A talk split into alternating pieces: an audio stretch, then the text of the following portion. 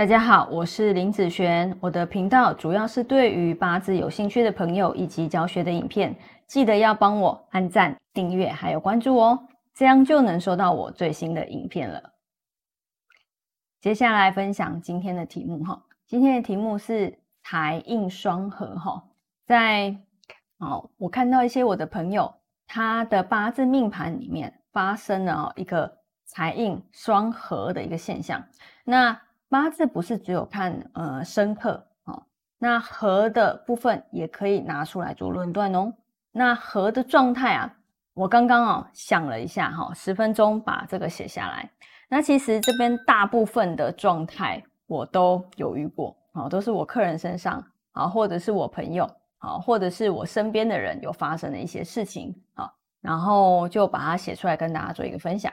好，你想想看哦。财和印这两个东西，如果财它代表的是钱财，好金钱这方面的，那印呢，它代表的是像房子啦、合约啦，好或者是长辈啦、信用啦、货品啦，那这些东西，好其实就是一些印的类化，好那其实学八字没有很难哦，只是你要找到它的一个流通以及它合的状态，然后再用食神。的一些生活类化，把它套进去，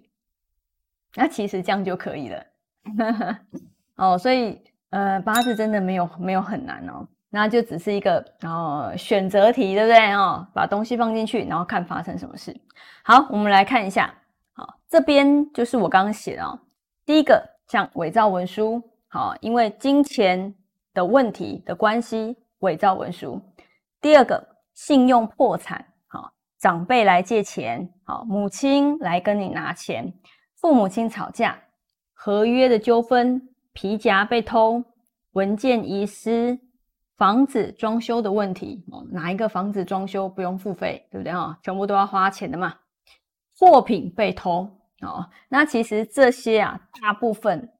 都是我好客人身上发生的，还有我刚刚讲，就是我身边的朋友，哦，他们发生财和印。双核，或者是他们被克的时候，就很容易发生这样子的问题。好，但是你要知道，每一个人的位置不同。假设今天我没有任何官司方面的问题的时候，那我比较常发生的可能会是在哪里？譬如说，因为我没有官司嘛，所以这个就不太可能。哦，那譬如说长辈借钱，啊，母亲来拿钱，父母吵架，皮夹被偷。好，文件遗失、房子装修的问题，对不对？但是如果我今天好有官司在身，好，或者是我今天是当老板，那我会发生哪些问题？譬如说，可能伪造文书、信用破产，好，合约的纠纷，好，货品被偷，好，这些就有可能会发生在。他的那个位置，所以有时候你在论断你自己，或者是你在帮别人做论断的时候，好，那你可以看他的位置目前是在哪个地方，然后依照符合他目前所会接触到的人事物，然后下去来帮他做论断。那其实学八字真的没有很难，就把他的组合流年的组合抓出来，然后再套用食神啊这些。嗯，类化的东西上课都会有说啊，对不对？再把它套用进去，然后再看你的位置，再去论断它可能会发生的事情。好，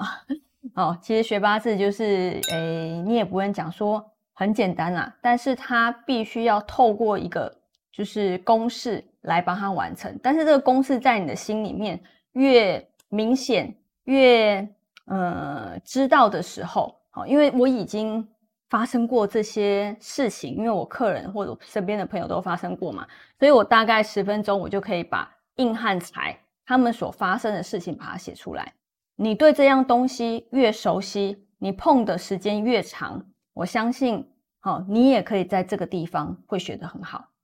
好，那以上这个影片就分享给大家以及我的学生，我们下次见喽，拜拜。